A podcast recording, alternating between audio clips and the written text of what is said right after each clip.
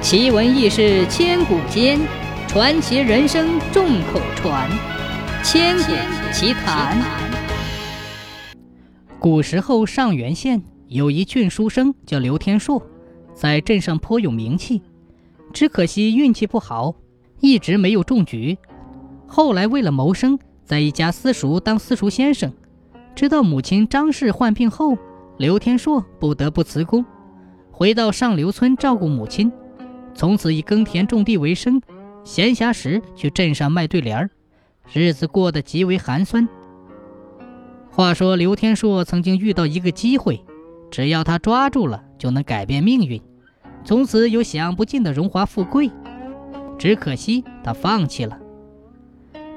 原来刘天硕书法不错，乡亲们但凡有人家办大事或房子乔迁，都请刘天硕帮忙写对联儿。大多数人家都会好酒好肉款待他，还有些人则会打赏些银两。那天，邻居刘晓峰找到了刘天硕，说他表哥沈浪买了一处新宅，想找先生写几副对联。刘晓峰找到了刘天硕，刘天硕感激不尽，随后跟着刘晓峰前往沈浪家。一个时辰后，刘天硕麻利地写完了六副对联。由于他书法确实不错，深受沈浪的赏识。刚好沈浪的女儿沈如烟走亲戚回来，当他看到英俊的刘天硕后，立马对他有了好感。从父亲嘴里得知，刘天硕不仅才华横溢，而且还是出了名的大孝子。再加上他玉树临风，如此德才兼备的书生，只有刘天硕才能配得上自己。话说沈如烟不仅家世好，而且美貌如花。当时城中不知有多少男子，其中不乏官宦子弟。可沈如烟偏偏对刘天硕情有独钟。可惜刘天硕不解风情，对于沈如烟的投怀送抱，他竟然无动于衷。这下可把沈如烟气坏了。不过沈如烟很开心，这更加说明刘天硕是非常单纯的。好在沈如烟的坚持，终于换来了刘天硕的感动。从此，刘天硕一边照顾母亲，一边抽空和沈如烟风花雪月，二人甚是恩爱。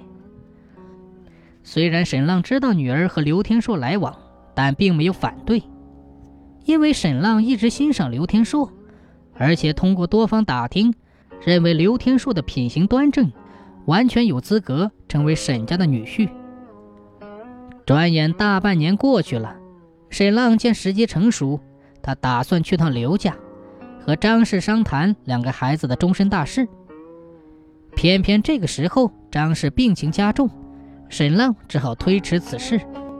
想着刘天硕迟早会成为沈家的女婿，所以沈浪花重金请来京城有名的郎中为张氏诊治。可惜此时的张氏早已病入膏肓。就算是华佗在世，也无力回天了。没过几天，张氏病逝了。张氏的去世，不仅对刘天硕备受打击，更耽搁了他和沈如烟的婚嫁之事。好在沈家并不着急，他们打算等刘天硕缓过来后，再叫二人成亲。谁知雨孝的刘天硕，非要等母亲三年守孝期后，他才和沈如烟拜堂成亲。沈如烟为了和刘天硕在一起，她最终说服了父亲的同意。可惜天有不测风云，两年后沈家半夜失火，沈如烟命丧火海。得知噩耗后，刘天硕跪地痛哭。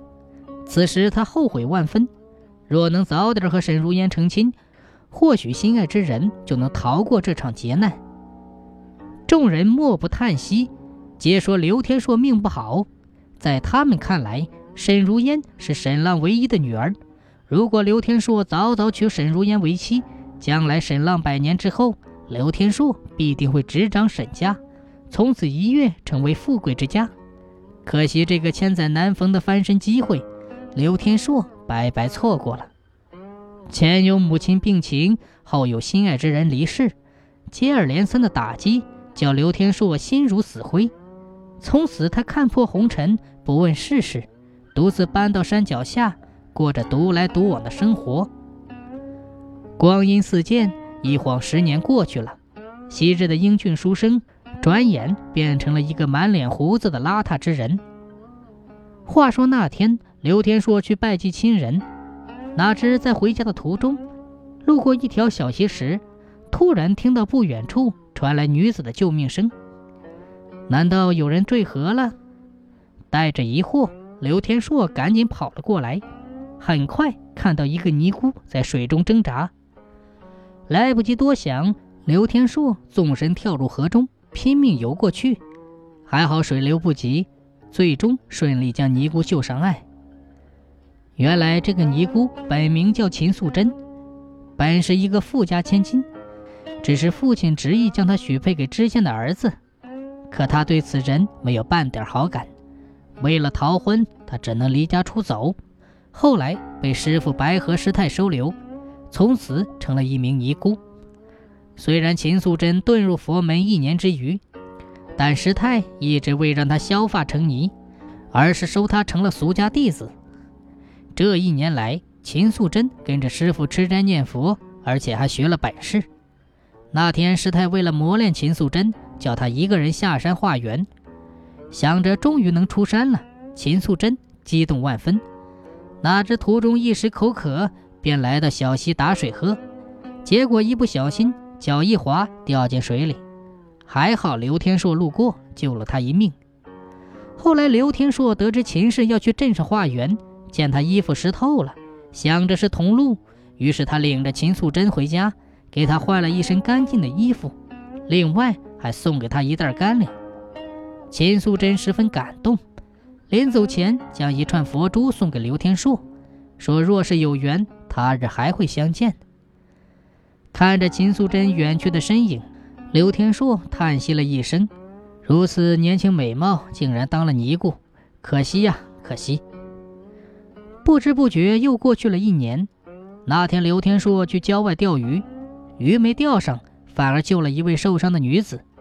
当他正安心钓鱼时，谁知草丛中传来一声惨叫。刘天硕放下鱼竿，赶紧跑了过来。